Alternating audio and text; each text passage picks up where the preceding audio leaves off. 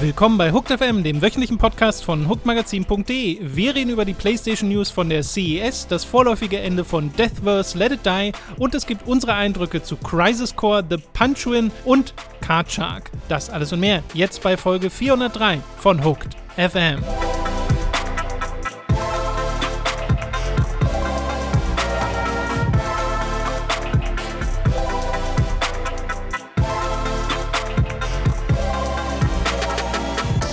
Wir begrüßen euch bei einer weiteren Folge Hooked FM. Ich bin Tom, neben mir sitzt der Robin und Hey. das ist unsere erste Folge im neuen Jahr 2023.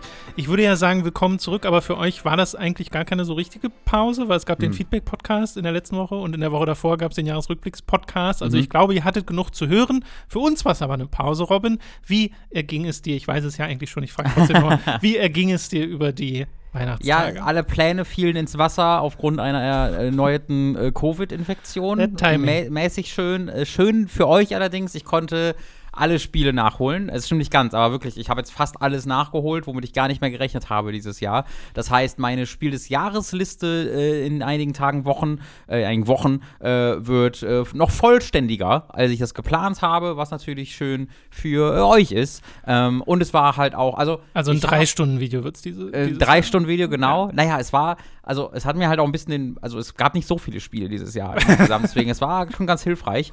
Ähm, und es war eine seltsame Erfahrung, würde ich sagen, weil ich habe sehr lange nicht mehr, also wirklich Jahre nicht mehr in dieser Form Videospiele gespielt, wo man wirklich zwei oder zweieinhalb Wochen, ich weiß nicht genau, wie viel es war, wirklich nur zockt.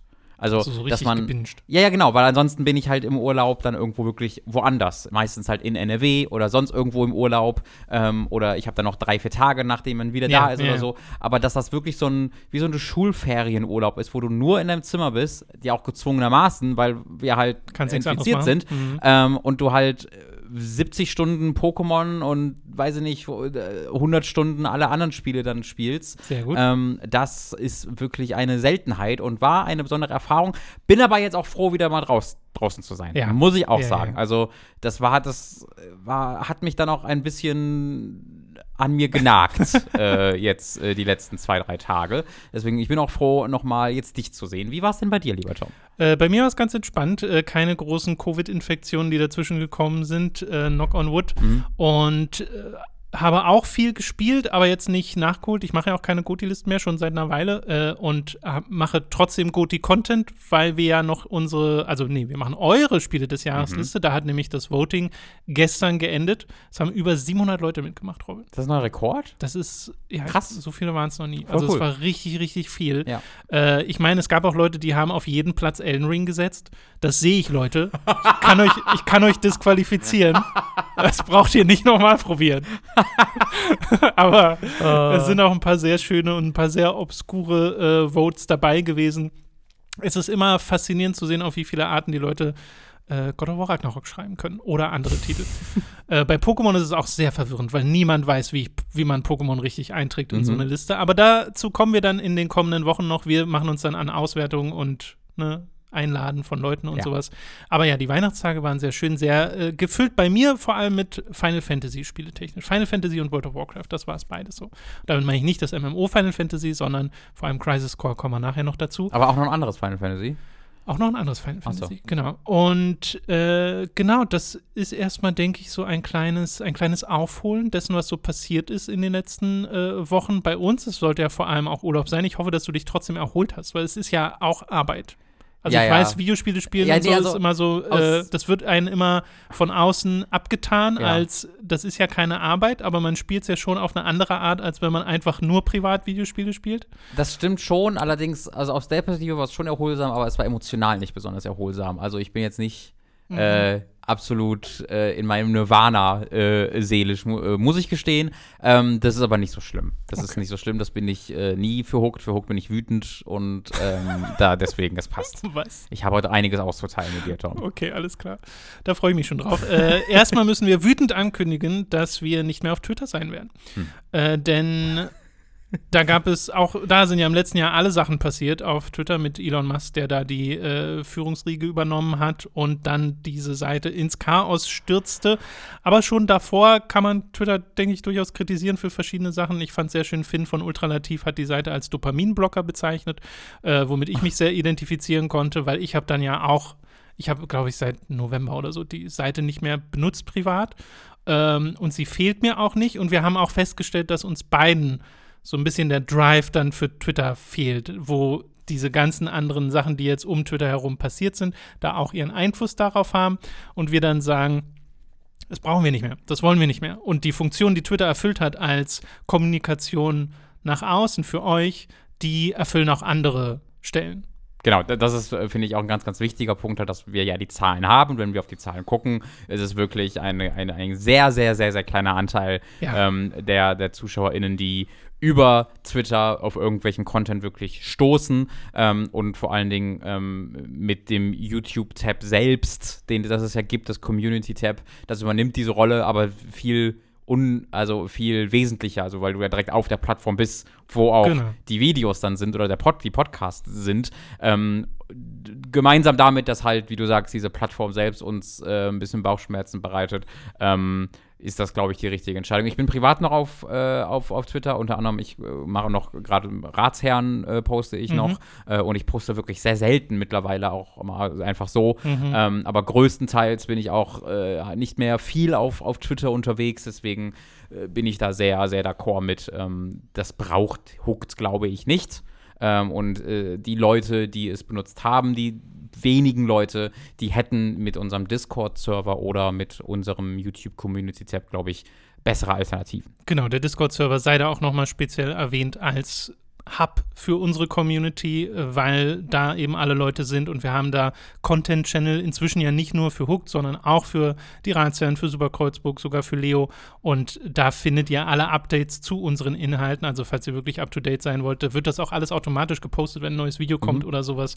Äh, das ist mit einer der besten Orte und da gibt es auch ganz viele coole andere Sachen, zum Beispiel hat der Rülux gerade dort ein Anime des Jahres Voting mhm. organisiert im Anime-Channel auf dem Discord, da könnt ihr also mitmachen, das funktioniert genauso wie unser Game of the Year äh, Voting, äh, wo ihr ja schon rege dran teilgenommen habt. Nur machen wir da jetzt keine Videos draus, also ja. weil kennen wir uns einfach gar nicht aus. Das ah. wäre ein sehr peinliches yep, Video, yep, wenn wir yep. das machen würden. Können wir auch äh, Leo und David ja, einladen. Ja, genau. Und jedes Mal so, äh, ja, aber da könnt ihr zumindest, falls ihr drin seid im Anime-Thema, mal eure Anime des Jahres wählen.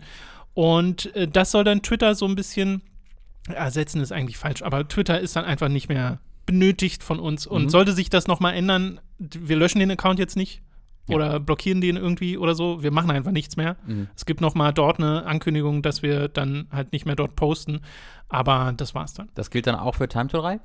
Ja, mhm. weil Time to 3 war auch nur noch ein Feed, der gepostet genau. wird und da kommen noch weniger Leute durch ja. auf die eigentlichen Videos. Deswegen, das äh, brauchst du dann auch nicht mehr.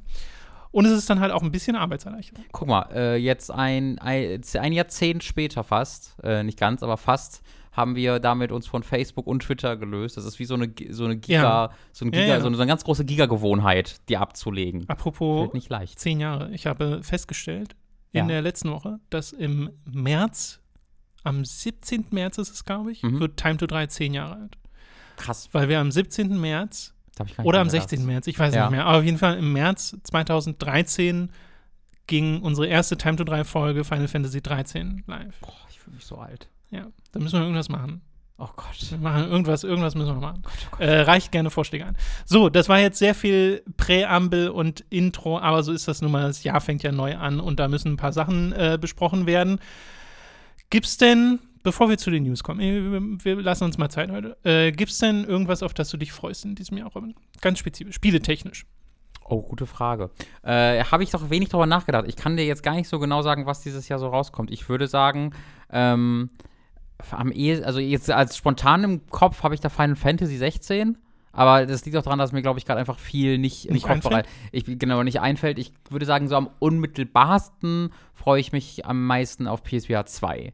Da bin Ja, ich ich sehr mich gespannt, auch. das Da ich auszuprobieren. Da reden wir ja gleich noch ein bisschen Ja. drüber. Ähm, und einer der Gründe, warum ich mich da freue, ist endlich angekündigt. Mhm. Ähm, und äh, da bin ich wirklich, wirklich gespannt drauf. Ähm, einfach aus einer technologischen Sicht. Gar nicht, weil ich jetzt so viele Spiele habe, wo ich sage, endlich kann ich, oder diese Ja. geilen Spiele, sondern ne, einfach, weil ich mich darauf freue, ein hochwertiges neues äh, VR-Headset mein eigen zu nennen.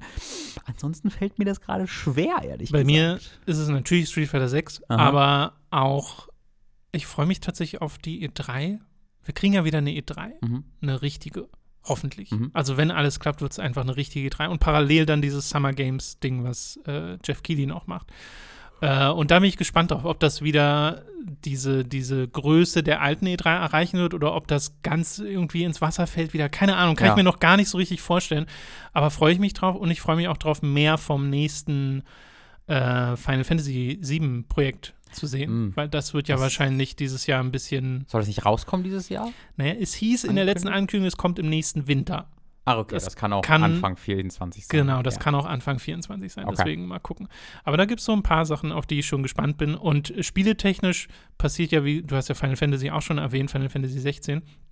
Äh, passiert ja einiges. Resident Evil 4 kriegen wir das Remake noch. Mhm. Wir kriegen in diesem Monat das Dead Space Remake. Ja, wir bekommen auch äh, die Persona, die Persona, Persona Re-Releases 3, ja, nächste stimmt. Woche. Ja, ja, ja, richtig. Äh, Persona 3 Portable sogar. Ja, wo, obwohl da jetzt auch vielleicht ein Remake kommen soll, was so als äh, Gerücht gerade durch die Gegend flattert. Was super Persona Remake? Persona 3 Remake, Oh, was super seltsam wäre. Ähm, weil würde ich eigentlich nicht die Version spielen wollen. Es ist ein bisschen das wäre wirklich sehr seltsam. Nun gut, fangen wir an mit den News. Du hast ja gerade schon ein bisschen angeteased, äh, denn es gab VR-News. Es war nämlich die CES 2023 und PlayStation waren dort vor Ort und haben nochmal gesagt, dass ja am 23. Februar die PlayStation VR 2 launchen wird. Und passend dazu haben sie ein paar Ankündigungen getätigt, nämlich zum einen, dass es zum Launch Gran Turismo 7 mit PlayStation VR-Support geben wird.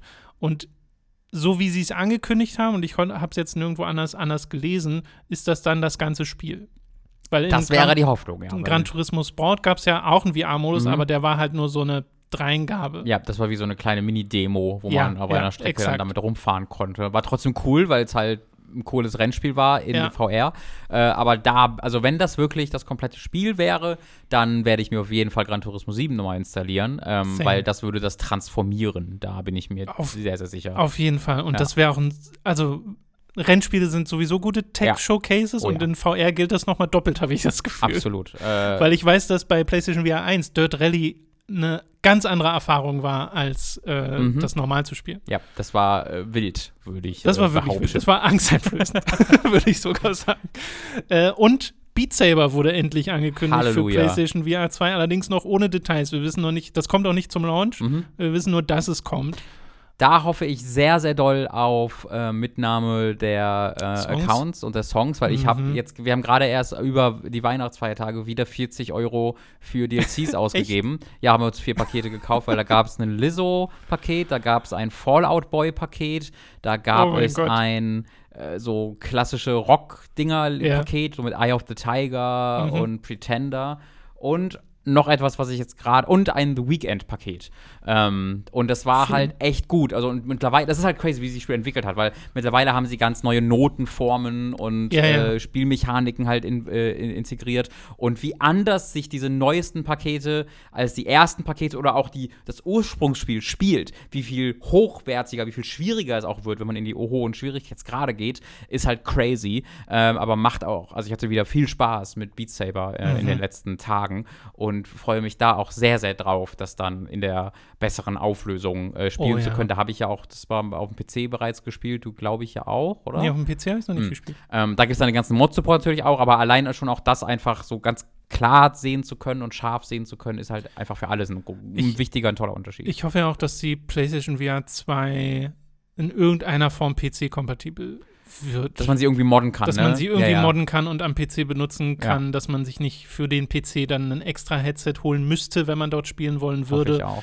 Äh, und dass wir dann auch auf PlayStation in Zukunft sowas bekommen wie Half-Life Alyx oder sowas. Vielleicht dadurch, dass man jetzt halt nicht eine Kamera braucht und ein extra Gerät wie bei der VR, ja, sondern eben. dass man das einfach ansteckt. Vielleicht ist es deswegen einfacher möglich, es auf dem PC w irgendwie würde, zu modden. Würde ich auch hoffen und vielleicht ja. ja. sogar mit offiziellem Support, weil Sony ist ja nicht mehr ganz so abgeneigt dem PC mhm. gegenüber in äh, den letzten im letzten Jahr im Wesentlichen. Und äh, das würde mich freuen, weil auf dem PC gucke ich halt immer noch recht neidisch teilweise auf diese Mod-Projekte, auch wenn ja. ne, Half-Life 2 wird gemoddet, um mhm. komplett in VR spielbar zu sein. Und ja. eigentlich wird jedes Spiel gemoddet, um komplett in VR spielbar zu sein. Mittlerweile das, sind die echt dabei. Weil das ja. immer super die transformierende Erfahrung ist. Ja, also ich würde mich auch sehr über Half-Life Alex freuen. Ich würde mich sehr freuen, aber das ist fast ausgeschlossen, glaube ich, über Resident Evil 4 ähm, VR, was ja äh, auch ein äh, Facebook-Oculus-Projekt ist. Wobei doch das Remake sicherlich VR-Support bekommen wird. Ähm, hat das nicht sogar schon, haben die nicht sogar gesagt? Oder ist angekündigt? Ich glaube, die, haben, ja, ja, die haben am Ende gesagt mit VR-Support, aber wäre natürlich was sehr anderes. Äh, und konkret halt, halt was anderes, ja. äh, konkret halt Resident Evil 4, die VR-Version ist halt ja ein eigens entwickeltes Spiel aus der Ego-Perspektive, äh, was sehr, sehr gefeiert war und was sehr, sehr cool aussieht. Ja. Ähm, und das würde ich sehr gerne mal spielen, ist aber halt auf der Quest äh, genau. gefangen ein bisschen. Gefangen, ja. äh, neben dem ganzen VR-Kram haben Sony auf der CES auch noch Project Leonardo angekündigt, ihren Accessibility Controller und so ein bisschen die Antwort auf den Xbox Adaptive Controller. Und der soll halt ganz viel Individualisierungsmöglichkeiten mhm. ähm, ja, ermöglichen und auch Profile, die du dir dann auf der PlayStation anlegen kannst für verschiedene Buttons. Du kannst auch Buttons doppelt belegen und so ein Kram äh, und Sachen hin und her tauschen. Äh, und das ist super. Also ja. Ne, Xbox hat das jetzt schon eine ganze Weile und die wurden dafür gefeiert auf dieser Ebene. Also das ist sehr vorbildlich gewesen, äh, die Accessibility-Option bei der Xbox und ich finde schön, dass PlayStation da jetzt nachzieht. Voll, die waren ja, also softwareseitig sind die ja sogar so Marktführer, kann man sogar sagen, mit ihren äh, First-Party-Spielen, ja. ne? Last of Us und Co. Ähm, und schön, dass sie dann auch mit der Hardware nachziehen. Wäre mal schön, wenn irgendetwas davon auch mal bei Nintendo ankommen würde, ähm, weil die also die tun sich ja noch mit Optionsmenüs manchmal schwierig, dass man da so Basic-Optionen ja, hat. Ja, ja. Also das ist, das ist wirklich faszinierend. Dieser Kontrast wird immer größer. Ja. Und ich muss immer lachen, wenn ich zurückdenke an Pokémon Let's Go Pikachu und Evoli, hm. dass du nicht mit einem Pro-Controller spielen kannst. Immer noch kannst. nicht, haben sie nie reingepatcht. Haben sie ja. nie reingepatcht. Das ist wirklich Wahnsinn. das ist wirklich verrückt. Vor allen Dingen, es gab jetzt gerade, hier Sakaguchi hat ja seine YouTube-Reihe, wo er über Spielentwicklung spricht heißt das Sakaguchi? Den, den äh, Smash nee, Brothers Sakurai Macher? meinst du? Sakurai, Entschuldigung. Sakurai. Ähm, und äh, da hat er seine Entwicklungshintergründe, äh, Making-of, Videoreihe auf YouTube und da hat er jetzt gerade über Accessibility gesprochen anhand von Last of Us. Also er redet da sehr ja. über die Optionen von Last of Us und lobt das halt sehr und, äh, und da bin ich dann viel gespannt, ob vielleicht so ein Einfluss was bewirken kann bei Nintendo, dass da sich mal ein bisschen etwas tut, weil das wäre. Das wäre schön. Ja, es wäre Zeit. Genau. So, lassen wir PlayStation hinter uns, machen weiter mit Deathverse Let It Die. Ein Spiel, das im letzten Jahr erschienen ist, das wir auch mal im Stream gespielt haben, das jetzt auch nicht ganz verkehrt war, aber jetzt auch kein Mega-Hit von Supertrick Games. Und im Oktober ist das gelauncht ursprünglich mhm. und jetzt wurde angekündigt, dass es den Service pausieren wird. Äh, bis Juli sind die Server noch online, bis Februar kann man auch noch die Währung kaufen, dann allerdings schon nicht mal mehr das, aber bis Juli kann man dann, wie gesagt, noch spielen. Sie sagen halt, es gab Probleme mit Matchmaking, es gab Lag-Probleme und äh, sie haben versucht, Sachen zu fixen. Es sei aber eine Neuentwicklung notwendig, mhm. um da wirklich ranzugehen. Und ich bin mir sicher, dass da noch andere Sachen mit angepasst werden, weil in meiner Wahrnehmung zumindest war Deathverse jetzt nicht der Mega-Hit.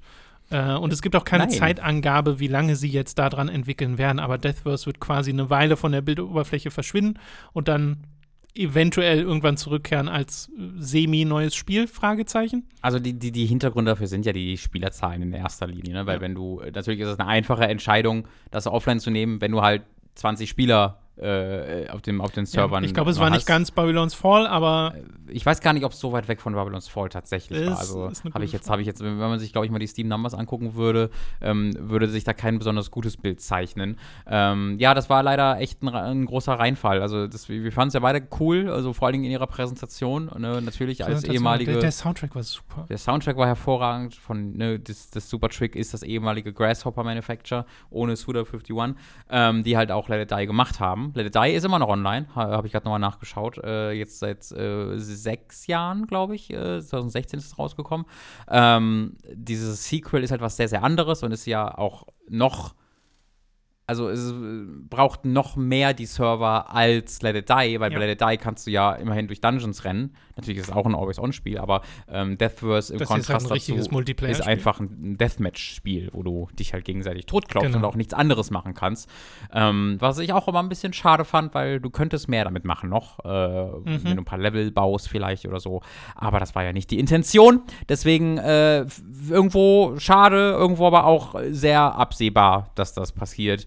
Ich bin skeptisch, ob wir das wirklich je wiedersehen. Ja, das, deswegen habe ich auch gesagt, es kehrt eventuell zurück, Mhm. weil ich könnte mir auch vorstellen, dass es ab, offline genommen wird und dann wird irgendwie intern entschieden, doch nicht. Ja, ich meine, wir hatten sehr, auch sehr, sehr viele Bestätigungen, dass Babylon's Fall äh, halt gelauncht wird und überarbeitet wird ähm, und Ja, nicht der- aufgegeben wird, der- bis es dann aufgegeben wurde. Der Unterschied da ist ein bisschen, dass Babylon's Fall eine noch schlechtere Critical Reception hatte. Also ich hatte Das- das, Gefühl, Babylon's Fall hat wirklich niemandem gefallen.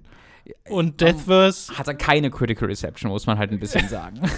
ja, aber zumindest, ähm, wo war denn das? War das bei VG 24-7, wo ich das gelesen habe? Wo, irgendwo, wo, wo ich sogar gesehen habe, hier ist eine 4 von 5 bekommen, Ja. weil jemand das zum Beispiel auch sehr mochte. Also es Mhm. gab durchaus Fans Ja. von Deathverse, aber äh, das, ja, das muss jetzt erstmal pausieren, um dann eventuell irgendwann weiterzugehen. Mal gucken. Ich wollte mal kurz gucken, ob ich dir die Spielerzahlen von Deathverse in den letzten 30 Tagen Auf Steam? Ja, also auf Steam, äh, es gibt natürlich auch die PlayStation-Version, auf Steam hat es im Durchschnitt in den letzten 30 Tagen 17 Spieler.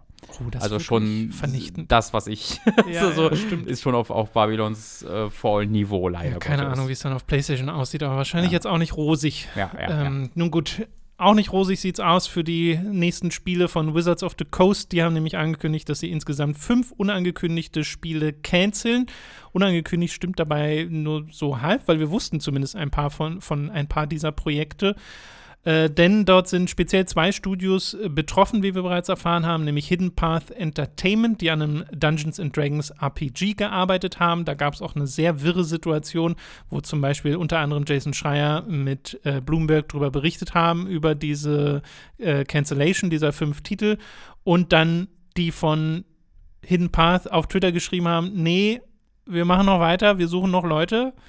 Und aber Jason Schreier dann gesagt hat, naja, aber unsere Quellen und ein Wizards of the Coast Spokesperson sagen, das sei gecancelt. Ja.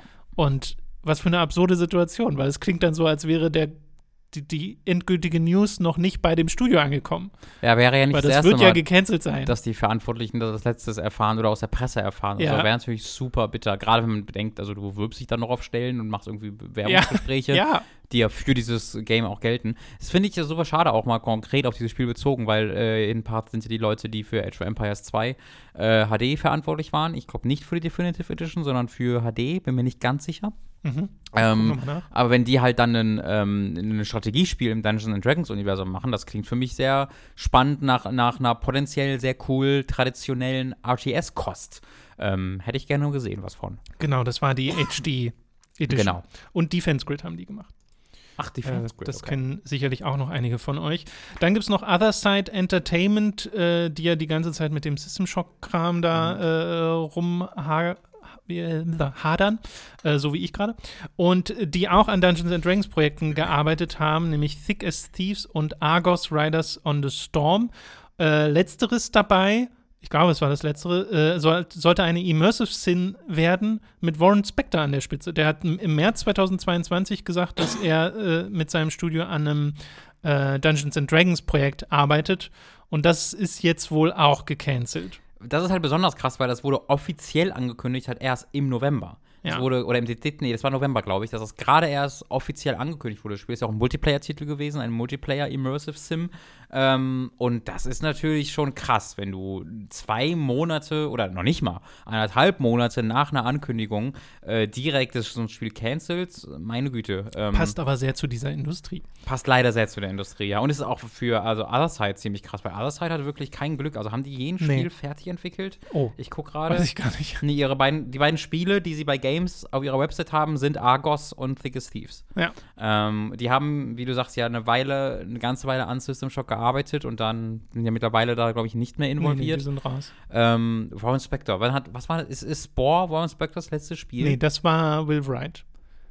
Ach Warren, ja, stimmt. Warren Spectors letztes Spiel ist, glaube ich, wirklich Epic Mickey 2. Epic Mickey 2, ne? Weil der, aber ist der nicht auch, der, der hat doch meistens an irgendwas gearbeitet und einfach Ja, ja, ja. nie irgendwas geklappt. Das muss Das doch ist, der, so ist, eh- der hat ähnlich sein. viel Pech wie Amy Hennig in Ja, letzten, äh, im letzten Jahrzehnt, muss man O- sagen. Other Side gibt es halt schon seit 2016. Äh, seit 2016 hat er sein Studio und da haben sie an System Shock 3 gearbeitet äh, und sie Mhm. haben an, ah, okay, sie haben ein Spiel gemacht, das sie aus wahrscheinlich gutem Grund nicht auf ihrer Website stehen haben. Sie haben Other, uh, Underworld Ascendant gemacht, was dieses äh, Oh, Ultima ja, ja. Underworld, wie es heißt, Mhm. ähm, Ding war und das hat, das wurde zerrissen. Das hat eine 37er Metacritic. Ja. Ähm, und da kann man verstehen, warum das nicht, äh, warum das nicht da ist. Wizards of the Coast haben in einem Statement gegenüber IGN gesagt, dass äh, diese, dass Spiele immer noch ein Grundpfeiler der Firma seien, aber das Ganze jetzt nicht ins Anführungszeichen Long-Term-Portfolio passt Mhm. und in Anführungszeichen strategisch nicht mehr passt. Und deswegen wurde das jetzt geändert. Es soll da insgesamt ist von 15 Entlassungen die Rede, die aber die Möglichkeit bekommen, sich auf anderen Stellen innerhalb von Wizards of the Coast zu bewerben. Äh, und ja, das äh, ist halt ein bisschen weird, weil in Zukunft sind sie immer noch Publisher für Baldur's Gate 3 von Mhm. Larian. Äh, und zuletzt haben sie halt gerade erst Dark Alliance unter anderem mit zu verantworten, ne? Diesen, Ja. ähm, dieses Hack and Slash Revival, was ja auch echt nicht gut ankam. Äh, und Magic Legends. Das, Au, ja. dieses, was als MMO angekündigt wurde, wo ich sogar die Beta gespielt habe, das habe ich komplett vergessen. Ja. Das wurde nach der Beta allerdings gecancelt. Das ist von Cryptic entwickelt worden, Ja. den ehemaligen City of Heroes Entwicklern. Äh, und das ist äh, verrückt. Das Also da sind einfach diverse Fehlschläge in der Vergangenheit, die sicherlich Genau. zu dieser Entscheidung geführt haben. Ja, exakt, genau. Es wirkt wie eine Konsequenz aus, einem, aus einer Menge von aus einer Menge Fehlschläge. Ja. Äh, ich finde aber schön, dass wir, bevor sie sich jetzt dann scheinbar zurückziehen aus der Videospielindustrie zu teilen, zumindest wir noch die Re die Ports von The Dark Alliance 1 und 2 Stimmt. bekommen haben. Äh, die ja wirklich, also, also wirklich komplett das Skelett einfach nur sind, ohne dass da irgendwas Zusätzliches dran gemacht wurde. Ähm, und das sind auch wirklich antike Spiele aus heutiger Sicht, aber schön, dass man sie äh, kaufen kann äh, und spielen Ja, kann. genau. Also ich finde das gar nicht verkehrt, die trotzdem anzubieten. Und da kann ja, Ja. die Investition nicht sonderlich groß sein. Exakt. Also das wirkt wirklich so, als ob da einmal ein, ein Upscaler draufgepackt wurde Ja. und there we go. ich glaube, das wäre die Art Projekt, die trotzdem weiter passieren würde. Ja, weil da halt nicht viel Aufwand drin steht. Also Champions of North, bitte. Ich weiß nicht, ob das, das kommt gar nicht von denen, nee, oder? das wäre Sony. Das, Das ist ist Sony, ja. EverQuest. Ja. Äh, aber trotzdem guter Versuch. Mhm. so, damit sind wir durch mit den News für diese Woche. Es ist wieder Zeit für eine kleine Werbepause. Zuallererst sei da Audible erwähnt. Mit dem Link audible.de schuckt bekommt ihr dort ein kostenloses Probeabo. Damit erhaltet ihr euer erstes Hörbuch für laut, das ihr auch über dieses Probierabonnement behalten könnt. Also merkt euch audible.de schuckt. Für Amazon haben wir ebenfalls einen Affiliate-Link, über den ihr Kram beim Online-Händler bestellen könnt. In der Beschreibung verlinkt haben wir euch die aktuellen Konsolen, von dort könnt ihr aber auch nach anderen Dingen weiter shoppen. Wo wir gerade beim Shoppen sind, unser Merch. Wie wäre es etwa mit einer Tasse mit schickem Hooked-Logo oder Shirts, Mauspads und Co. mit Comic-Designs von uns? Das gibt es alles bei unserem Get-Shirts-Shop, also schaut da mal vorbei. Ebenfalls vorbeischauen solltet ihr auf den YouTube-Kanälen von Hooked, unserem Let's Play-Kanal Time to 3 und unserem Twitch-Kanal Hooked Live. Bei Twitch sind wir jeden Donnerstag um 18 Uhr live. Außerdem gibt es unregelmäßige Streams, die rechtzeitig auf unserem Discord angekündigt werden. Zuletzt gab es außerdem auf unserem Podcast-Channel den Hooked FM Jahresrückblick mit David und Leo und einen Feedback-Podcast. Also schaut auch da mal vorbei und holt diese Podcasts nach. All das wird erst durch eure Unterstützung auf patreon.com schuckt und steady.de schuckt möglich. Wir freuen uns auf euren Support. Alle relevanten Links findet ihr in der Beschreibung. Das war's mit der Werbung. Wir kommen zu den Spielen, die wir in der letzten Woche gespielt haben, beziehungsweise in den letzten Wochen und auch nur ein paar von denen. Robin hat ja schon angekündigt, dass er viel nachgeholt hat. Da werden wir jetzt nicht die ganze Wagenladung droppen. Dafür gibt es extra Videos, die da noch kommen. Mhm. Aber äh, ich würde mal anfangen mit einem Spiel, von dem ich auch erst in der letzten Woche, glaube ich, erfahren habe, dass ich dann auch direkt äh, mir geholt und durchgespielt habe, nämlich The Punchuin. Das musst du Oder- buchstabieren oder erklären, was du damit meinst. Weil das hast du mir auch viermal gesagt und ich wusste nicht, was aus deinem Mund kommt. Ja, also ihr nehmt euch das Wort Punch und ihr nehmt euch das Wort Pinguin und Ja. packt sie beide zusammen zu The Punchwin. Das ist nämlich das neue Spiel von Shinnen Multimedia. Es ist ein neues Spiel von Shinnen erschienen und Was? äh, das Wer sind denn noch Maschinen? Nur weil die Leute das nicht wissen. Das ist ein deutsches Studio aus München, war es, glaube ich, die zum Beispiel Fast Racing machen, die The Tourist zuletzt Mhm. gemacht haben. Und das sind ganz wunderbare Spiele. Das sind wunderbare kleine Ja. Spiele, die meist auch technisch super beeindruckend sind, äh, gerade auch dann auf der Switch-Hardware. Ja.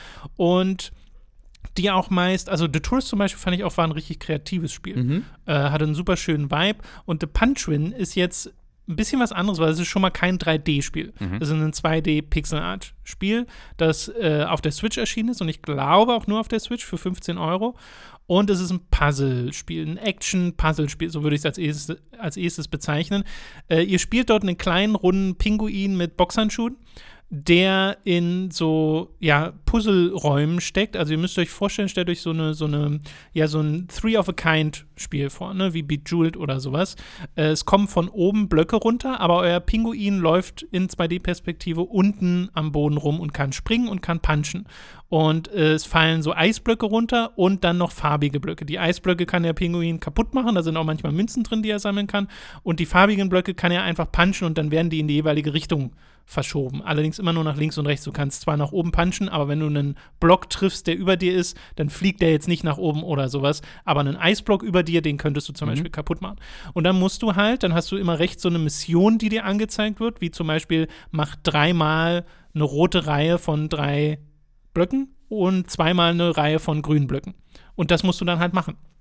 Und musst dabei aufpassen, dass einerseits äh, du dir nicht zu viel Zeit lässt, weil in regelmäßigen Abständen der Boden äh, äh, gehoben wird. Und Okay. wenn du die Decke erreichst und die Blöcke zu hoch stapeln, dann ist Game Over, dann musst du von vorne anfangen. Und später gibt es auch Fallen. Also zum Beispiel ist dann da eine, eine bodenlose Grube, wenn du da reinfällst, musst du nochmal neu anfangen. Und wenn Blöcke da reinfallen, sind sie auch weg.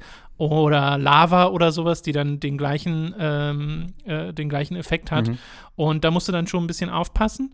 Und das sind die regulären Levels. Dann gibt es noch so Bonus-Level. Alles ist übrigens verbunden über so eine Super Mario-artige Overworld, dass du nur halt auf so einem Berg. Das ist quasi Celeste rückwärts. Du fängst ganz oben auf dem Berg an und gehst dann nach unten äh, immer tiefer rein Ja. ins Erdreich. So musst du es dir vorstellen. Äh, und diese Bonus-Level, die es da noch gibt, äh, die sind wirklich so ganz klassische Puzzles. Mhm. Also du hast so ein Gebilde vor dir aus Blöcken und Eis und musst dann mit den Moves, die dir zur Verfügung stehen, dort alle Blöcke lö löschen im Wesentlichen.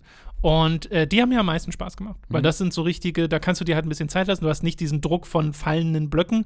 Und auch bei den fallenden Blöcken kann es dir ja zum Beispiel manchmal passieren, dass du eingesperrt wirst. Und dann kannst du dir Bomben kaufen, mit denen du dich dann freisprengen kannst. Oder du bist halt wirklich eingesperrt für ein paar Sekunden, musst warten, bis die, ähm, die, die, der Boden sich erhebt. Weil wenn der Boden sich erhebt, dann gibt es auch immer so einen Sprung für deinen Pinguin und der wird da so rausgeflöbbelt, äh, um sich daraus zu befreien. Aber du wirst dann quasi doppelt bestraft, wenn du so eingesperrt wirst, weil einerseits dauert es ein bisschen, bis du überhaupt realisierst, ah scheiße, ich komme nicht mehr raus. Mhm. Und dann erhebt sich der Boden und dann bist du auch noch näher dran an der Decke, wird dann manchmal frustrieren, musst du sehr drauf aufpassen. Ähm, und neben den regulären Puzzles, äh, neben den Bonus-Puzzles und diesen regulären Levels gibt es noch Minispiele. Okay.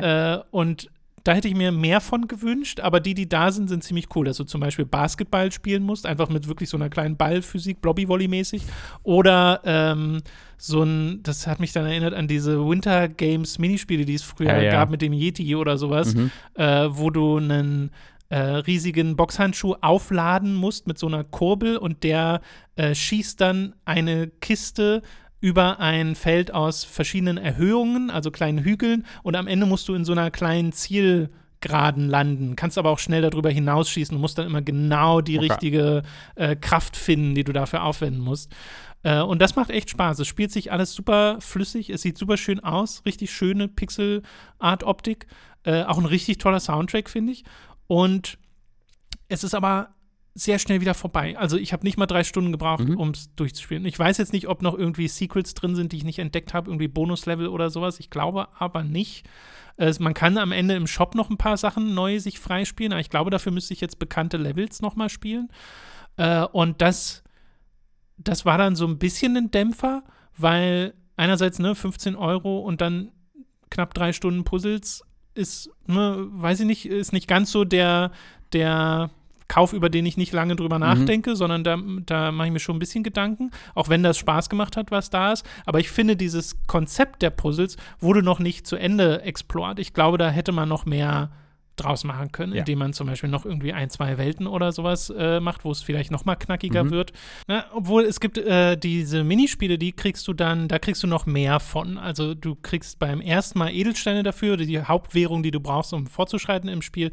Aber später kannst du dann noch mal zurück zu den Minispielen für irgendwie Bomben oder sowas. Und da gibt es dann noch weitere von. Ich hätte gerne mehr davon. Mhm. Punchwin hat mir Spaß gemacht, aber ich hätte gerne mehr davon. Ich glaube, das ist so mein Fazit zu diesem Spiel. Aber es kommt halt so komplett aus dem Nichts. Wirklich, ja. Es ist so ein super schönes, comfy, cozy Winterspiel. Hat auch wirklich ein Winterspiel. Ne? Du Mhm. spielst halt so einen Pinguin, du fängst in so Eisleveln an, später gibt es noch andere Arten von Levels, weil so die Klassiker, hier ist die Waldebene, wenn du dann weiter unten bist im Berg und dann gibt es halt die Lavasachen. Aber äh, süßes Konzept. Also Okay. ich würde halt nur wirklich sagen, schaut es euch mal vorher an, vielleicht in Videos oder sowas äh, und seid euch bewusst, dass das jetzt keine riesige Spielepackung ist, Mhm. weil ich glaube, ich glaube 15 Euro sind dann Sachen, wo Leute vielleicht ein bisschen länger drüber nachdenken. Äh, das könnte schon sein, ja. Ähm, vielleicht auf einen Sale warten, wo es dann für einen Vielleicht Zehner auf den gibt. Sale, ja. Ich finde in The Tourist und auch in den Fast Racing Spielen steckt da halt mehr drin für, Mhm. Ich glaube, sehr ähnliches Geld. Ich weiß jetzt nicht, ob The Tourist auch 15 Euro gekostet hat zu Ja. Release oder sowas. Aber da hatte ich zumindest nicht diesen Gedanken von wegen, oh, ich brauche jetzt mehr davon. Mhm. Ich mag es ja total gerne, wenn Spiele kompakt sind und einfach wissen, wann sie aufhören müssen. Und selten passiert es, dass ich mir danach denke, oh, jetzt hätte ich aber gerne noch mehr. Und Ja. hier, glaube ich, wäre dieses bisschen Okay. mehr noch nicht schlecht gewesen. Der Punch-It, hatte ich wirklich noch nie was von gehört, bevor du es erwähnt hattest. Äh, ja, ich habe halt auch nur aufgehorcht, weil ich dachte, Shinnen, oh, hallo, Ja, ja. möchte ich gerne spielen. Klar. Äh, ist auch in den Credits sind auch, glaube ich, nur zwei oder drei Leute drin. Mhm. Das macht halt, glaube ich, vor allem der Manfred Linzner. Der ist ja, ist das der Chef von Shinnen gewesen? Auf jeden Fall einer der oberen Leute. Ja. Äh, ich weiß aber auch generell gar nicht, wie viele Leute insgesamt bei Shinnen arbeiten. Also So würde mich viele überraschen, ja wenn nicht auch sein. Tourist oder, oder ähm, Fast nur von zwei Leuten gemacht worden wären. Das würde mich jetzt. Nee, das glaube ich nicht. Aber äh, ich glaube, Manfred Linzner ist wirklich der Chef. Der war, den hatte ich ja auch mal in einem Textinterview zumindest damals bei ähm, meinem Video zu WeWare, weil ja Shinnen mehrere Spiele auf Ja. WeWare hatten, die dann heute nicht mehr spielbar sind, außer in ihren anderen Mhm. Portierungen. Manchmal, was es zum Beispiel auf dem 3DS auch mal Sachen gab. Ähm, aber ja, das äh, soll es, denke ich, gewesen sein zu The Punchwin. Ich sage auch einfach gern The Punchwin. Äh, du hast was anderes gespielt, Robin, nachgeholt aus dem letzten Jahr, aber wir haben einfach in diesem Podcast noch wenig drüber geredet Mhm. und auch im Jahresrückblicks-Podcast kam es nur ganz kurz vor, nämlich Card Shark. Yes, äh, das wollte ich mal rannehmen. Äh, Habe ich ein paar Mal im, in Kommentaren zugelesen und äh, hat ja auch äh, gute kritischen Bewertungen oder eine gute kritische Resonanz bekommen. Äh, Wie du sagst, eines der vielen Spiele, die ich nachgeholt habe, auch durchgespielt habe. Ähm, und äh, hat mir gut gefallen, ähm, mit ein paar Abers dabei. Okay. Äh, es ist halt wirklich, was für mich so das größte. Also es gibt zwei ganz große Pluspunkte für dieses Spiel. A ist einfach, dass es wirklich ein komplett einzigartiges Spiel ist. Dass du hier, was du machst in Cardchuck ist, du bist ein, ein Betrüger. Das heißt, du spielst äh, Kartenspiele in Anführungszeichen mit Leuten, weil du die nie spielst, sondern was du als Genau. Gameplay-Element hast, ist, dass du die Betrügereien durchführen musst. Und das kann man sich ein bisschen vorstellen, wie, also die werden mal komplexer, mal weniger komplex, aber es sind im Grunde viele kleine, fast schon so WarioWare-Style-Spiele, Mhm. die du, wo du unter Zeitdruck äh, bestimmte Bewegungen vollführen musst oder dir irgendwelche Sachen merken musst, um dann weiterzugeben. Ich, ich würde ihm einfach mal ein, zwei Beispiele weitergeben, damit Leute sich das ein bisschen vorstellen können. Yep. Ähm, ein Beispiel ist, dass du wenn du äh, die, da teilst du selbst die Karten aus und du äh, drückst dann mit dem Analogstick einfach in die Richtung der drei Mitspieler, die du im, um, im Tisch um dich, äh, am Tisch um dich herum sitzen hast. Und ähm, wenn du die Karte zu der Person gibst, die du gerade betrügst, ihr seid immer zu zweit, also du und dein Kumpane, wenn du die Person dann, äh, dass die Karte an die Person gibst, die betrogen wird, dann kann, musst du diese Karte so leicht über eine spiegelnde Oberfläche äh, drüber gehen, dass du halt irgendwie so ein Brillenetui oder sowas auf dem Tisch liegen hast und dann führst du die Karte so da drüber, sodass du in der Spiegelung sehen kannst, was äh, auf der anderen Seite der Karte Genau. eben äh, ja das, das Blatt ist. Ähm, und dann merkst du dir, also manchmal musst du dir merken, was ist die höchste Karte, manchmal musst du dir aber auch merken, okay, was ist jetzt die äh, Farbe mit den meist, was hat sie am hat, hat diese Person am meisten Herz oder am meisten Karo und dann musst du dir merken, was davon und wie viele. So, und das, äh, das ist der, die erste Stage, äh, wo du dann schon aufpassen musst, dass du nie zu lange über der spiegelnden Fläche bist, weil sonst die, Mhm. ähm, ja, die äh, Person dich verdächtigt. Und dann in der zweiten Teil äh, dieses Dings musst du dann angeben, eben, was dann das Ergebnis ist. Zum Beispiel gibt es dann eine Möglichkeit, wo du ähm, auf, mit der Art und Weise, wie du die Karte hinlegst, angibst, ob der, was, was, welche Karte der jetzt am meisten hast. Wenn du, wenn du die so von oben hier runter schmetterst, steht das für eine bestimmte Farbe. Wenn du sie vorsichtig vorne hinlegst, steht steht das für eine bestimmte Farbe. Ähm, und äh, das ist dann relativ simpel noch. Komplexer wird es dann etwa bei den beim Mischen, weil es gibt ja ganz viele Kartentricks, die dann mit Mischen zu tun haben, Ja. dass es so aussieht, als ob du etwas mischt, aber eigentlich äh, weißt du genau, was wo landet. Und das wird halt wirklich sehr komplex, ähm, ganz am Ende des Spiels, äh, wo du dann halt die Taste, wenn du einen Lustig nach unten machst, das ist normales Mischen, wenn du den nach rechts machst, machst du diese Karte nach vorne, wenn du es nach links machst, machst du eine andere Karte nach vorne, wenn du es nach oben machst, äh, schiebst du einzelne Karten zwischen. Und da, da merkst du dir dann quasi unten, unten, rechts, links, unten, rechts, links, links, oben, oben, oben austeilen, so ja. nach dem Motto. Äh, und hast aber währenddessen auch sehr hilfreiche Anzeigen, wo du so, so live sehen kannst, wo gerade die Karten im Deck hinwandern. Also wo du dann auch wirklich die Hilfe bekommst, die du jetzt im echten Leben nicht hättest. Ähm, und das alles, und das ist dann der zweite große äh, Pluspunkt, halt dieses sehr einzigartige Gameplay, äh, ist dann im Zusammenspiel mit einem großen Fokus auf der Erzählung einer Geschichte und einer hervorragenden Präsentation dieser Geschichte, was mich total überrascht hat. Also erinnert da sehr an Pentiment in seinem ähm, Grafikstil, wo du wirklich, wirklich viel äh, einfach auch liest, ähm, wo halt eine recht, also wirklich eine episch werdende Geschichte erzählt wird über das französische Königshaus und du ähm, bist da äh, gemeinsam äh, mit so einer Gruppe aus im Grunde Robin Hoods, wo du das Geld, was du ergaunerst, eben spendest an wohltätige Zwecke, ähm, wo du wirst du seiner großen F Verschwörung, die, die, du, die du kennenlernst und wo du dann ähm, herausfinden musst, was du damit zu tun hast.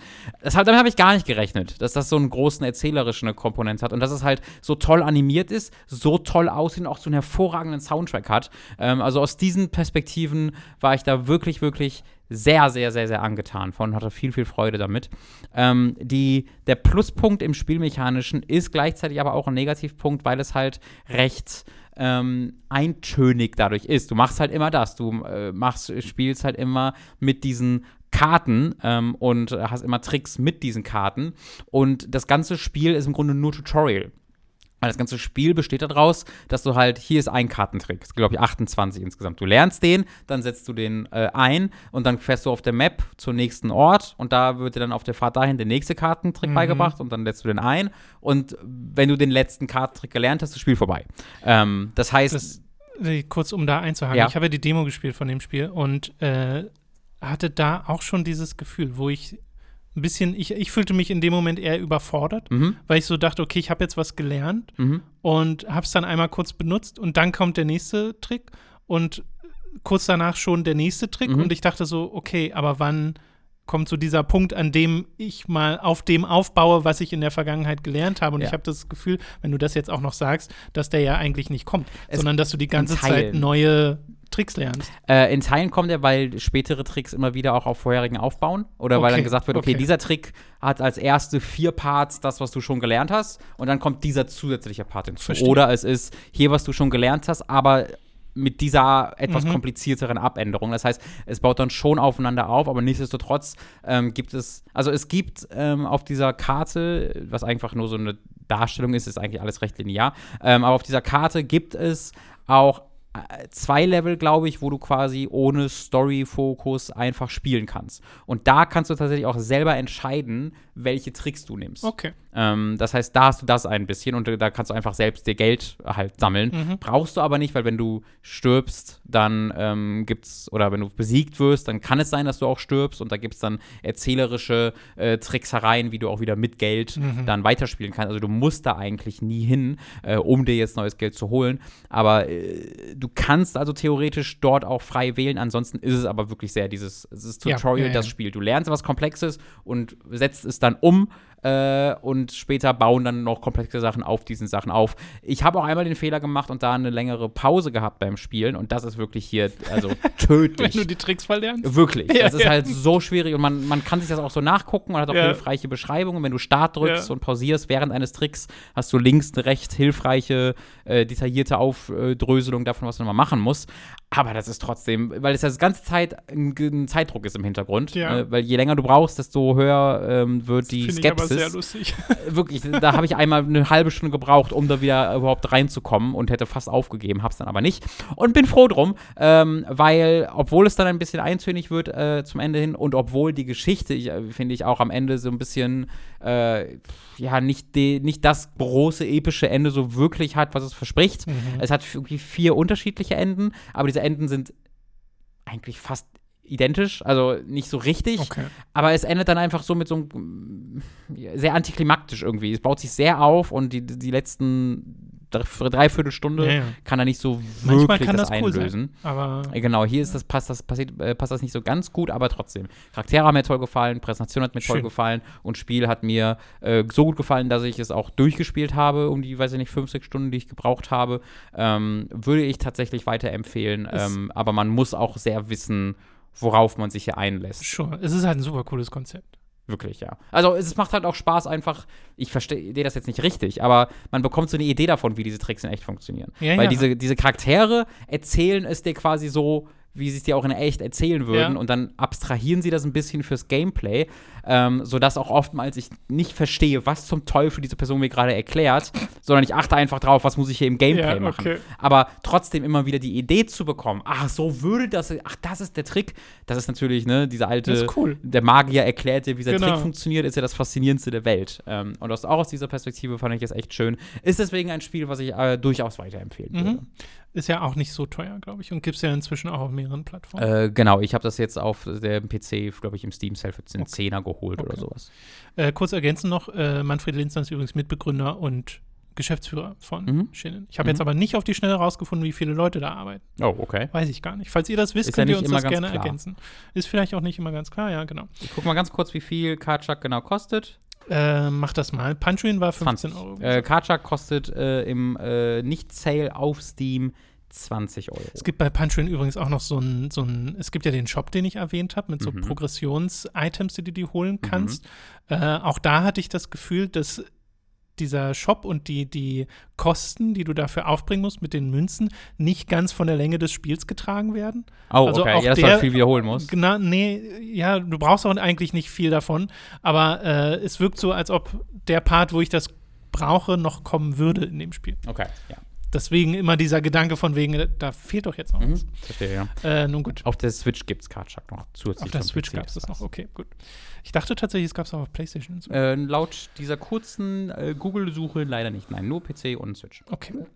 Ich habe auf der PlayStation äh, Crisis Core Final Fantasy Reunion weitergespielt. Im letzten Jahr habe ich ja schon mal kurz über meinen Ersteindruck äh, von dem Spiel geredet und ich habe ja auch das Original mehrmals durchgespielt äh, und habe es jetzt auch wirklich noch mal komplett durchgezogen und ich meine wirklich komplett. Ich habe Krass. Wir haben vorher noch drüber geredet, ob du das wirklich durchspielst. ja, weil warst ich so, eher so, ah. genau, weil ich halt mir denke, okay, die Story von Crisis Core ist halt die Story, die es Mhm. ist. Äh, auch wenn da Sachen drinstecken, die mir durchaus gefallen. Und das habe ich jetzt auch wirklich noch mal gemerkt. Gerade so die Beziehung zwischen Zack und Aerith wird wirklich schön dargestellt. Und das Ende ist halt immer noch cool, auch wenn da wieder auffällt, dass es dieses, ne, alle CG-Cutscenes sind halt einfach nur abgescaled Mhm. oder mit einem AI äh, einmal drüber gegangen und das siehst du halt schon sehr. Also es sieht schon, manchmal sieht es echt unschön aus, gerade wenn es irgendwie regnet oder so, äh, solche Effekte dazu kommen. Und du siehst auch immer, wenn du weißt, dass es da ist, dann siehst du auch, dass dieses Buster Sword in diesen Cutscenes reineditiert wurde, Was? weil die ja das Design geändert haben vom Was? Buster Sword, ja. Kurz- Also meinst du also jetzt zwischen dem Original und diesem Re-Release? Oder ja, wann das wurde ist es ja mit, mit, dem, mit dem Remake Ja. haben sie quasi das Design vom Buster Sword editiert und dann haben sie es jetzt retrospektiv in den CG-Cutscenes auch noch nochmal umgeändert. Und das siehst du, weil da so ein leichter, wie so ein Schimmer drumrum ist. Das ist ja crazy. Ja. wenn, du, wenn du das nicht weißt, siehst du es, glaube ich, nicht. Aha. Äh, aber wenn du es weißt und darauf achtest, dann merkst du, dass das Buster Sword manchmal so ein bisschen aussieht, als ob es nicht dahin gehört. ist ganz komisch. Äh, ist aber auch kein wirklicher Kritikpunkt. Ich finde es einfach nur lustig. Ähm, aber ja, von der, also in der Story stecken, wie gesagt, Sachen drin, die mir gefallen. Aber Genesis kann in die Tonne geklopft werden. Der wird aber garantiert irgendwie auch in diesem Remake-Projekt reinkommen. Also, wenn sogar die anderen Fritzen dabei sind, die wir schon ja, im DLC gesehen haben. Sie, sie haben ja bereits quasi durch das, was sie gemacht haben, die Aussage getätigt, dass alles hier drin sein wird und ja. deswegen würde mich das gar nicht wundern. Ja. Was mich aber dann doch noch richtig gekriegt hat bei Crisis Core, ist einfach das Gameplay. Weil diese Veränderungen, die ich ja auch ähm, im letzten Podcast über die ich geredet habe, mit dem DMW, diesem Glücksspielsystem, mhm. das oben links die ganze Zeit rollt, das jetzt nicht die ganze Zeit das Spiel unterbricht, sondern einfach nur im Hintergrund stattfindet und ich kann mir aussuchen, wann die Limit Breaks stattfinden. Ich habe jetzt ein richtiges Kombosystem und nicht mehr einfach nur losgelöste einzelne Angriffe und hab, äh, hab Hotkeys für meine Zauber und so ein Kram und dann immer noch das sehr gute Charaktersystem aus Crisis Core, das ja mit Materia Fusion dir erlaubt, Sachen miteinander zu koppeln und zu verbinden, um Zack zu einem absoluten Monster zu machen. Mhm. Was dann auch sehr passt, weil Monster wird ja in der Geschichte auch 20.000 Mal erwähnt. Sind Shinra-Soldaten wirklich Monster? Ich weiß es nicht, Zack, vielleicht. Äh, und das ist aber richtig cool, dieses Gameplay-System, weil du relativ easy und schnell die Grenze brichst der regulären Power, die dir gegeben wird in dem mhm. Spiel, dass du zum Beispiel dann irgendwann sagen kannst, ich mache jetzt mehr als 9999 Schaden mit einem Angriff und habe mehr als 9999 Leben. Mhm. Äh, und das macht richtig Spaß in dem Spiel. Und da haben mir dann die Missionen halt wieder richtig Spaß gemacht, weil die Missionen sind ja einfach nur ein absolutes Gegrinde. Also Missionen sind dann Nebenquests? Genau, die ja. quasi Nebenquests, die du von jedem Speicherpunkt aus angehen mhm. kannst, weil du hast diese lineare Story in Crisis Core, die echt recht schnell rum ist, die hat ein gutes Pacing, die finde ich, kann man sich gut wegspielen auf einem normalen Schwierigkeitsgrad und da wirst du auch nicht so gefordert. Ich mhm. habe das Spiel dann aber auch schwer gestellt und da wirst du schon ein bisschen mehr gefordert immer wieder und da hilft es dann sehr in die Mission rein zu gehen. Aber ich bin dann auch darüber hinaus geschossen. Also bin dann sehr schnell so stark gewesen, dass auch da die normalen Missionen keine Herausforderungen mehr waren. Aber es hat halt Spaß gemacht, weil dieses Machtgefühl so mhm. toll ist, wenn du mit Zack dann äh, regelmäßig 99.999 Damage-Crits machst ja. oder sowas.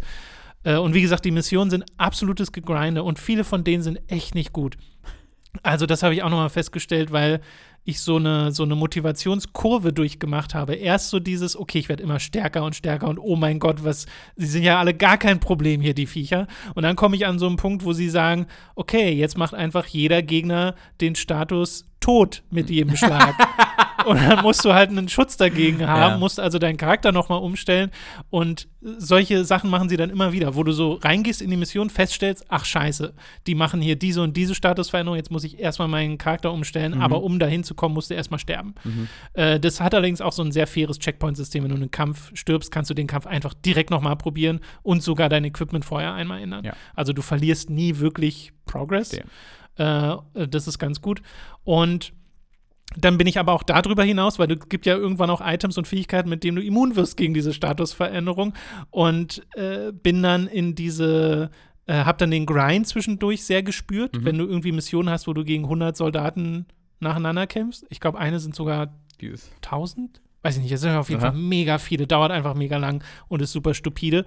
Äh, und dann kommst du in diese zweite, dann bin ich so in diese zweite Motivationsphase gekommen, wo ich quasi nochmal die Power gebrochen habe mhm. und gemerkt habe, ah, okay, jetzt habe ich hier Zauber miteinander verbunden, wo ich mein HP plus 999 Prozent koppeln kann mit einer An Angriffsfähigkeit. Das heißt, ich habe dann diesen HP-Bonus auf meine Angriffsfähigkeit äh, und das ist halt super cool, mhm. weil du dann ein, du hast ja nur sechs Materia-Slots, du kannst nur sechs Sachen die ganze Zeit drin haben. Also sind diese Kombinationen super wertvoll und das hat dann richtig Spaß gemacht. Aber es sind zu viele Missionen. Ja. Es ist viel zu viel und auch nicht gut designter Kram, wo sich dann die Gegner immer wieder wiederholen. Deswegen, ich würde das euch nicht empfehlen. Mhm. Ich habe das zu 100% gemacht, inklusive Krass, diesem, diesem Special Boss zum Schluss, Minerva. Hast du eine Platin-Trophäe geholt? Nee, Platin nicht, weil ah. das ist das Doofe an Crisis Core. Äh, es gibt unglaublich viel Missable also so oh, verpassbare okay. Events in, in, dem Spiel. Und ja. wenn du das nicht mit einem Guide spielst, und ich habe es halt am Anfang nicht mit einem Guide mhm. gespielt, dann verpasst du einfach Sachen. Okay. Äh, weil du an ganz bestimmten Stellen nicht jetzt die Hauptquest weitermachen musst, sondern erst mit irgendeinem NPC reden musst, um dann irgendwas zu aktivieren oder eine Quest zu kriegen oder sonst irgendwas. Äh, das ist super nervig. Ja. Also, um Platin zu kriegen, müsste ich jetzt quasi nochmal an bestimmten Schlüsselpunkten andere Sachen machen. Könnte ich theoretisch, das wäre jetzt nicht der größte Zeitaufwand, könnte ich machen, aber war jetzt nicht so mein Interesse. Mhm. Aber ich wollte halt diesen Superboss mal platt Ja. machen. Kriegst auch super coole Items dafür, brauchst sie danach halt einfach nicht mehr. Ja, das ewige Konundrum. Ja. ja. Das bräuchte eigentlich noch einen Superboss dann. Weil keine Belohnung bekommen wäre auch scheiße. ja, Aber aber welche Belohnung ja. bekommst du dann, die dann dir was hilft? naja, ich finde. Obwohl, nee, Storybelohnung mag ich eigentlich auch nicht. Ich finde Nee, nicht, dann- dass so viel ja, ja. Aufwand notwendig sein sollte für so ein bisschen, weiß nicht, dann vielleicht ein Gag oder sowas. Das haben, das haben sie ja schon bei Final Fantasy VII Remake dann in dem DLC auch gemacht, wo es ja super fucking schwierig wird. Äh, und da bekommst du dann diese Weiß-Cutscene, Ja, wenn du diese. Bonuskämpfe machst. Das finde ich auch immer schwierig. Genau, ich weiß auch nicht, was da die richtige, richtige Antwort wäre im Bonus. Aber ja, ich habe einfach noch mal eine Wertschätzung bekommen für das Spiel Crisis Core, das es jetzt geworden ist, weil sie haben den, den Gameplay-Kern so krass verbessert Mhm. in diesem Spiel, mit diesem System, äh, wo ich dann einfach sehr beeindruckt von war. Ich würde aber sagen, das, was ich jetzt gemacht habe, habe ich einfach gemacht so aus Neugierde und weil man es halt gut nebenher machen kann. Ich würde es aber nicht empfehlen. Ja. Es trägt sich jetzt nicht Mhm. dafür, dass die Zeitinvestition, weil ich habe dann über 20 Stunden jetzt in das Spiel gesteckt, was ja immer noch nicht mega viel Ach, ist. wirklich, aber, dann, Aber- inklusive dem, dem Ganzen. Ist Inklusive ja dem ganzen ja, Spiel. Ja, nicht weil der, der eigentliche Story-Progress ging ja dann recht schnell. Den habe ich ja nicht lange gebraucht. Krass, aber das, damit da bin ich jetzt sehr überrascht von, weil dann hast du ja wirklich richtig reingehauen. Genau. Und danach, äh, weil ich dann wieder in Final Fantasy so drin war, habe ich Final Fantasy VII Remake nochmal durchgespielt. Und das war dann nochmal eine Hattest du das nicht auch schon zweimal durchgespielt? Nee, Nee, ich habe es okay. einmal Auf durchgespielt. ich, dass es noch ich habe es dann nochmal auf. Hard angefangen, die Ja. ersten paar Kapitel nochmal Ja. gespielt, äh, dann aber wegen anderen Sachen sein gelassen. Und als äh, Intergrade rausgekommen ist, habe ich ja den DLC gespielt Mhm. und dann nochmal die ersten paar Kapitel regulär auf einem normalen Schwierigkeitsgrad. Und jetzt habe ich quasi dort weitergemacht Ja, äh, und habe es nochmal komplett durchgespielt. krass. Äh, weil das auch nochmal eine andere Erfahrung war. Dadurch, dass ich ja jetzt schon wusste, in welche Richtung das Remake gehe, geht, äh, habe ich viele der Sachen, die gerade Aerith zum Beispiel sagt, ganz anders wahrgenommen, weil Okay. einfach äh, so viele Hints schon gedroppt werden äh, mit dem, was sie so vorhaben und es eigentlich so eindeutig wird, dass ich es total komisch finde, dass immer noch Leute denken, dass die nächsten Teile dieses Remakes ein Remake sind, Mhm. Weil nee, Also, dann, so, sie sagen ja schon, man, man besucht die gleich, immer noch die gleichen Ja, Sachen das- und so. genau, also, es die- wird schon immer noch ein Remake, aber halt nicht wirklich. Genau, die Etappen, die wir durchgehen werden, werden Ja. sicherlich sich ähneln und wir werden diese Highlights bekommen. Ne? Ich gehe stark davon aus, dass irgendwie Gold Saucer oder so stattfindet. Mhm. Aber Final Fantasy VII Remake hat nicht ohne Grund das Ende, das es hat, Ja. weil es ja Sachen vorwegnimmt, die eigentlich erst an einer anderen Stelle passieren. Mhm. Und die werden sie ja dann nicht einfach nochmal machen. Nee, das ergibt keinen Sondern sie werden die, und es dreht sich ja, das ganze Ende von Final Fantasy VII Remake dreht sich ja darum, dass sich Dinge verändern, um Ja. mal ein bisschen vage zu bleiben. Ähm, aber inzwischen ist, glaube ich, mehr als bekannt, dass Final Fantasy VII Remake nicht einfach nur ein Remake ist. Mhm. Äh, und ja, mir sind quasi nochmal ist mir die Kinnlade runtergeklappt mit Schön. den Story-Sachen, die da passieren. Ich mag das immer noch super gern. Das ist so ein Spaß, über diese Story zu spekulieren und in welche Richtung das geht. Äh, und da, diesmal hatte ich halt auch meine Freundin neben mir zu sitzen, die die ganze Zeit auch investiert wurde, weil ich dann auch ein bisschen was erklärt habe von äh, dem Kontext, der dann aus dem Hauptspiel fehlte. Äh, und äh, das war dann auch schön zu sehen. Vor allem diese Charakterdynamiken sind einfach so gut. So tolle Charaktere in diesem Spiel. Das Beste am Spiel, würde ich Mein auch Gott, sagen, hat das ja. Spaß gemacht. Ja. Ähm, die Filler wiederum sind doof. Also dieser letzte, die, dieser Labor, Hojos Labor-Filler ist der, Mhm. der unnötigste im ganzen Spiel, weil es so lange dauert. Das ist das Und da Einzige. passiert nichts. Ich hätte das auch tatsächlich no, nochmal auf der PlayStation 5 durchgespielt, aber der, die, die, der, die vielen Filler-Elemente äh, hindern mich da. Also ich denke da, ich weiß nicht mehr, dieser Tunnel, dieser Weg zum, ähm, naja, da wo dann. Zum Wallmarket? Zum Wallmarket, Ja, ja, genau, wo man irgendwie zwei oder dreimal hin und her laufen muss. Äh, da habe ich, äh, oder zweimal ist es, glaube ich, dass man da, da Genau, den, den habe ich jetzt nicht noch mal so krass Ja. empfunden, aber ich weiß, was du Mhm. meinst. Der ist auch in die Länge gestreckt Ja. und die Kanalisation ist auch in die Genau, Länge die- gestreckt. Und das sind so diese drei, finde ich, Teile, wo ähm, nicht einfach nur Nebenquests dazukommen, weil die Nebenquests mag ich tatsächlich ganz gerne. Das ist komplett die, cool, ja. Die finde ich super und sie sind ja auch optional. Aber äh, diese Strecker der Hauptstory, die sind wirklich doof. Ich hoffe, dass da das Haupt, dass die nächsten Teile Same. das irgendwie so machen, dass es sich nicht so anfühlt. ja, ich Ja. auch. Aber ich war einfach noch mal so richtig begeistert. Ja, also, mein Gott, was, was für ein Spaß. Gut, äh, das zu Final Fantasy und zu Crisis Core. Ähm, hast du noch was, über das du reden wolltest? Doch, genau, ja, wir haben noch was. Mhm. Nämlich den Anime Mhm. Zu Nier Automata, wo wir gerade vorhin noch äh, im Discord des Anime des Jahres Voting erwähnt haben. Da kann der jetzt nicht vorkommen, weil das ist schon das nächste Jahr. Yep. Äh, aber Erinnerung nochmal an dieser Stelle.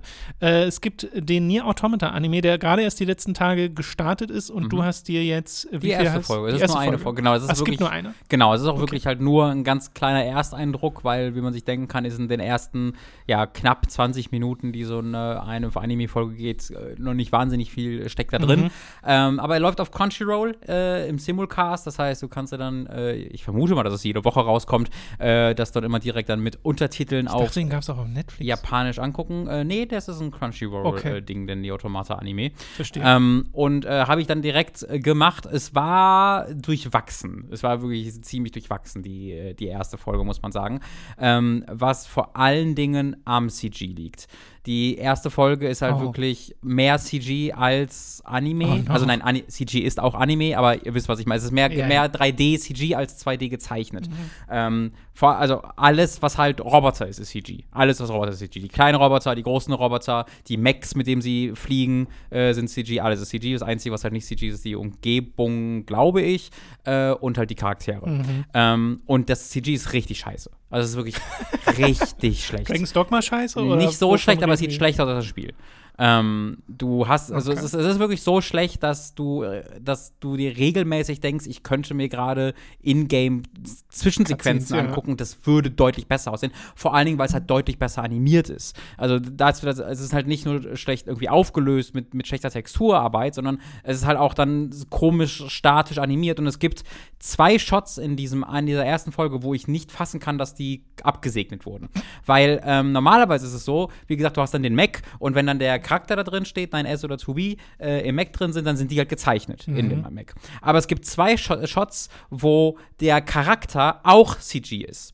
Ähm, weil halt, äh, die stehen da drin in dem Mac und dann klappt er sich um, sodass er dann wegfliegt, dann sieht man die eh nicht mehr. Also man sieht die halt für ein paar Sekunden. Aber ähm, einmal sieht man die nur für irgendwie für ein, zwei Sekunden. In einem anderen Shot äh, steht aber 9S, glaube ich, dann, oder 2B, wer auch immer das ist, für, weiß nicht, vier, fünf Sekunden oder sowas in diesem Shot, in diesem Mac halt drin.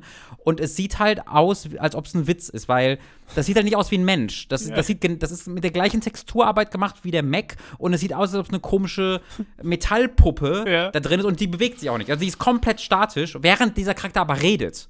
Dieser Charakter redet und alles, was sie machen, ist, sie ziehen mit dem Mauszeiger so diesen Mac langsam nach oben, sodass er so langsam halt nach oben äh, schwebt, während diese Stahlpuppe von To Be da drin steht, komisch shiny ist und sich nicht bewegt. Ähm, und das sieht halt wirklich, also indiskutabel aus. Das ist wirklich ganz, ganz furchtbar. Die zeigt, die, die, die an- animierten 2D-Elemente sind aber ziemlich, ziemlich gut. Ähm, es, es, es hält sich in der ersten Folge sehr konkret am Prolog des Spiels. Es endet dann auch wirklich, wenn sie ihre schwarzen Blackboxen zusammenpacken und Okay. explodieren. Ähm, und bis zu dahin ist es sehr, sehr akkurat das Spiel. Was es allerdings macht, ist, es zeigt parallel die Route von 9S und von 2B. Mhm. Das heißt, du beginnst mit 2B und dann, wie sie dahin fliegen und dann äh, cutten sie zu 9S, wie er halt auf sie wartet und sie willkommen heißt. Äh, und dann gibt es eine Änderung, äh, weil die ähm, dann nicht sich durchs Level kämpfen, sondern einfach durchlaufen, weil diese ganzen Roboter im Level irgendwie im Sleep-Mode sind. Also sprechen sie auch an. Das ist voll komisch, dass sie nicht angreifen, alle hier rumstehen. Also da gibt es schon eine kleine Änderung. Das, der Anime wurde auch ge- geschrieben von Yoko Taro. Das heißt, ich hoffe, dass das in eine andere Richtung geht, dass sich das irgendwas Eigenes noch ähm, ausdenkt. Noch eine neue Route. Ähm, eine neue Route, da gibt es auch, da- das ist mein Lieblingsaspekt von dem Anime bisher. Weil, als die Folge, wenn die Folge zu Ende ist, haben sie am Ende eine kleine Puppenshow. Und das ist dann Oh. so Nier. Also wirklich so kleine Fingerpuppen von 2B und 9S, Oh die dir quasi diese ganzen, eine der vielen optionalen Endings präsentieren. ja, ja, ja. Ähm, und äh, das, das, woll- das sagen so, hallo, hier ist 9S und 2B, wir wollen euch jetzt hier präsentieren, blablabla. Und äh, wie, eines dieser optionalen Endings und äh, du kannst ja die Space Station explodieren lassen. Mhm. Äh, und äh, das, wollen, das wollen sie ja einfach zeigen, wie das im Spiel passiert. Aber in diesem Puppenspiel zieht dann einfach 9S oder 2B, ich weiß es nicht mehr, ihre Blackbox raus und so, oh mein Gott, what are you doing? Und dann machen sie wirklich auch so mit dem Mund oder also die machen so ganz dämliche Soundeffekte dazu, wie so Blonk macht. Äh, so ein bisschen, als ob du den Bonk-Sound hast. Ja. Und dann explodiert halt alles und das ist dann das Ending. Das und das ist ist, das geht zwei, drei Minuten. Das ist super. aber ist großartig. Ja. Das ist richtig toll. Ähm, ansonsten leider die Produktionswerte nicht da, wo ich mir sie wünschen würde, äh, in, dem, in, dem, in den CG-Elementen. Ähm, was ich ein bisschen schade finde. Aber ähm, du hast halt sehr wenige wirkliche Dial mal längere Dialoge in dieser ersten Folge. Es ist fast nur dieses, ne, die, die, dieses Prolog-Level, das heißt, das heißt, ich bin sehr gespannt darauf, wie es in den nächsten ein, zwei Folgen ist, wenn sie dann wirklich ähm, ja, landen und ein bisschen mit, den, mit Anemone und sowas sprechen müssen, ähm, ob sich das dann ein bisschen äh, setzt, weil man dann ja auch ein bisschen weniger Roboter Ja, hat. genau. Ja, aber trotzdem schade, weil Voll. es ist ja schon, diese Art von Action-Szene ist ja ein Teil, ein großer Teil Ja. von Nier Automata und wenn dann da die Optik nicht so ganz überzeugen kann, dann ist es schon ein bisschen bitter, weil dieses Problem, was du da beschreibst mit den Texturen und den Animationen und so, das ist ja nicht der erste Anime, Nee, wirklich der, dem das passiert. nicht. Wirklich Das nicht. ist ja irgendwie so ein richtiger, ich weiß nicht, ob man es als Trend bezeichnen würde, dafür kenne ich mich zu Das wenig aus das ist ein Trend, Anime-Bereich, aber dass dieses es, CG es halt ist mir schon öfter begegnet. Ja, also CG wird ja, ist ja allgegenwärtig in jedem Anime, fast äh, Ja. größeren dieser Tage. Ähm, aber es muss halt nichts Schlechtes sein und deswegen wollte ich auch noch mal Chainsaw Man empfeh äh, äh, empfehlen, ja, aber auch darüber reden, weil Mhm. ich finde, im Zuge dieser Diskussion ist das ein ganz äh, schöner Einschub, ähm, weil ich auch die ersten vier Folgen von Chainsaw Man äh, jetzt geguckt habe. Auch das gibt's bei Crunchyroll. Das, Mhm. Die erste Staffel ist jetzt vorbei und die hat zwölf Folgen insgesamt. Ähm, und dieser Anime ist halt ein, un also, äh, ein Fest für die Augen. Es sieht unfassbar aus, dieser Anime. Ähm, und ich glaube, was sie dort machen, und dass ich sage, ich glaube, ist schon ein Zeichen davon, dass es gut funktioniert. Ich glaube, was sie machen, ist, wenn der Hauptcharakter sich in den Chainsaw Man verwandelt, ich will jetzt mal nicht zu viel erzählerisch da noch kontextualisieren, der verwandelt sich in einen Chainsaw Man, so, Punkt. Ist auch das, wonach es klingt, falls ihr es nicht Ja, kennt. es ist ein Mann, aus der dann Chainsaws in sich drin hat. Ähm, und ich glaube, wenn der sich zum Chainsaw Man verwandelt, wird er zu einer CG-Figur. Ähm, aber das sieht so gut aus und so nah am eigentlichen Stil äh, Mhm. der Serie, dass es nicht wirklich auffällt, außer halt an den Animationen. Weil ich glaube, was sie machen, ist, dass sie das Motion capturen. Ich glaube, sie motion capturen die Actionsequenzen, wenn er der Chainsaw Man Oh. ist, was aber total geil aussieht. Weil es halt unfassbar, f- also, weil diese, diese, er macht halt unglaublichen Bewegungen und die sehen immer wieder so, oh, das sieht gerade so real aus, wie dieser Chainsaw Aha. Man sich bewegt und gibt dem was sehr Unwirkliches. Und natürlich, wenn er dann seine crazy Anime-Moves macht, ist es nicht mehr gemotion captured. Und ich bin mir auch nicht sicher, das ist alles gerade Spekulation, aber genau das zeigt ja, dass es gut funktioniert, dass ich nicht sage, ugh, das ist jetzt wieder CG Ja, und ugh, das ist wieder Wenn CG. dieser Bruch immer so deutlich ist, ne? Ganz genau. Ja. Ähm, deswegen, das wollte ich einfach mal erwähnen, weil ich halt durchaus finde, dass CG nicht grundsätzlich was Schlimmes ist. Es gibt ja auch Nee, verschiedene, verschiedene Techniken, 2D-Animationen zu zeichnen. Und ich sage ja nicht, diese Technik gefällt mir besser als die andere Technik. Ja. Mir sind die Techniken ja egal, solange es cool aussieht. Genau. Äh, Und das ist halt das, was, woran es oftmals scheitert gerade. Ich habe ja auch viel, jetzt schon lange nicht mehr, weil der aktuelle Kram mir fehlt, aber viel Demon Slayer geguckt in Mhm. der ersten Staffel. Äh, und da kommt ja auch 3D zum Einsatz und das sieht Ja. gut aus. Genau, äh, es gibt auch gerade hier, wir hatten gerade erst, wir hatten gerade darüber erst geredet, war nicht äh, Trigun, der Anime von dem Macher von Gungrave auch? Ich glaube ja. Ich glaube, äh, Ja. Gun Gungrave wurde zum Anime und dann halt Trigun war das, was er Genau, vorgemacht ich hat. glaube ja. Und das hat jetzt eine Reboot-Serie bekommen, Trigun irgendwas. Okay. Und das ist ein CG-Anime. Und der sieht auch Komplett CG. Äh, soweit ich weiß, ja. Ich habe den nicht keine komplette Folge gesehen, aber ein bisschen was davon. Und das sah für mich nach komplett CG aus. Und das sieht halt hervorragend aus. Das Ja, sieht großartig Es aus. gibt so verschiedene Abstufungen. Ne? Berserk ist ganz unten. Ja. So, diese, ähm, diese Neuauflage von Berserk Ja. von 2016 oder wann das war. Weil, mein Gott, muss man sich eigentlich noch mal, ihr habt schon wieder vergessen, wie schlecht das Ja, aussah, ja. falls ihr jetzt daran denkt. äh, und dann gibt es noch so Sachen wie zum Beispiel den äh, Blum-Anime, Mhm. äh, der auch komplett CG ist und das ist so, ja, ist okay, aber eigentlich Warum? auch nicht so richtig Aha. gut. Ähm, und das finde ich fast noch am bedauerlichsten. Ja. ähm, und dann halt die richtig guten, wo du halt entweder komplett 3D hast, aber es ist super animiert, oder das, was du gerade beschreibst, wo es einfach diese, wo dieser Mix einfach super gut klappt, weil du hast ja recht, CG kommt eigentlich, ich würde mal behaupten, in den Großteil der Anime. Das ist voll, all, voll allgegenwärtig mittlerweile. Ich bin da immer, ich bin, wäre da sehr an den Produktionsabläufen äh, interessiert, weil wie kommt man dazu, äh, dass es jetzt wie ein Neo Automata ist, dass es so, dass es, es sind nur die Roboter.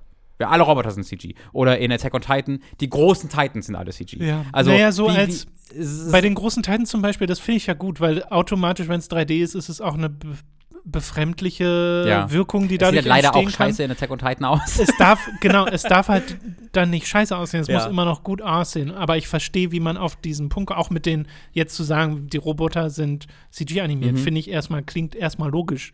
Aber dann bitte doch auch gut. Also glaubst du, es ist eine stilistische Sache? Weil das ist die Frage, die ich habe. Ist es eine stilistische oder ist es ist eine mit 100% Produktionstechnik? auch eine Budget. Ist es aus irgendeinem Grund einfacher, große Dinge in CG darzustellen? ja, Also, ja, ne, auf jeden Fall. ja. Es ist ja Budget. Es ist immer Budget. Deswegen Mhm. ist ja auch Berserk 3D. Also Ja.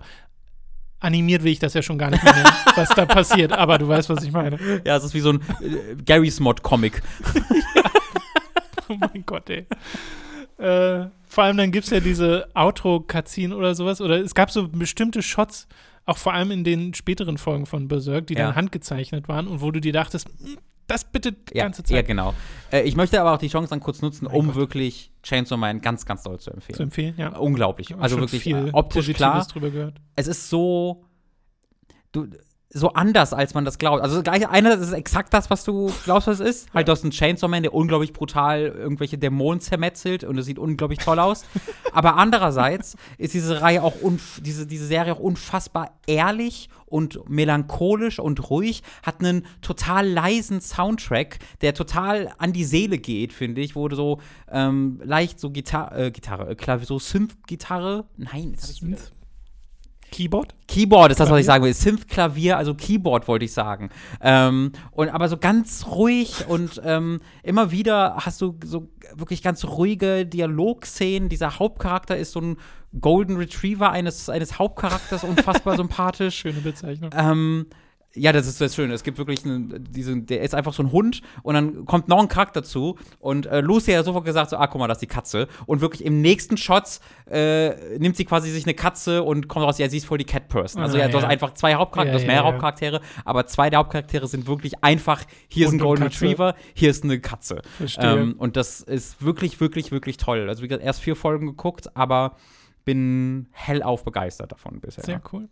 Wie viel gibt es davon? inzwischen? Zwölf. Zwölf Folgen der ersten Zwölf. Staffel. Der Manga läuft. Ähm, hat also noch Genau, mehr. ja. Ähm, da, das war ja Manga so. ist mir auch schon mehrmals begegnet. ja. Bei dem war es ja so, ich hatte ja ähm, den Manga mir geholt, die, die, die, den ersten Band davon. Und ähm, dann kam aber auch der Trailer oder war kurz davor rausgekommen für den Anime. Und der Manga hat mir dann so gut gefallen, dass ich dann, dann gesagt habe, okay, das will ich dann mit diesem unglaublichen Produktionswerten, Anime-Produktionswert äh, kombinieren. Äh, was ich auch gesehen habe, auch auf Crunchyroll, ist äh, Spy Family, ähm, wo ich ja auch sehr begeistert Ja. den ersten Manga-Band gelesen habe. Das werde ich mir dann, glaube ich, auch demnächst machen. Ich lese ja Dragon Ball Super weiter Mhm. und ich kann auch nicht aufhören, aber es ist Ich mag so, das total. Das, alle paar Monate ich so, ich lese Ja, ja, weiter. Und dann Naja, klickerst du so ein bisschen. Weil es halt, weil's halt Spaß macht, aber es ist auch super dumm, weil jetzt, jetzt zuletzt wurden halt neue Dragon Ball Regeln Aha. eingeführt und ich denke mir so, das, das kann auch nur Dragon Ball zu sagen jetzt, ja, also hier gibt es jetzt auf dem Planeten, da gibt es Dragon Balls, da brauchst du nur zwei und dann kannst du dir wünschen, was du möchtest.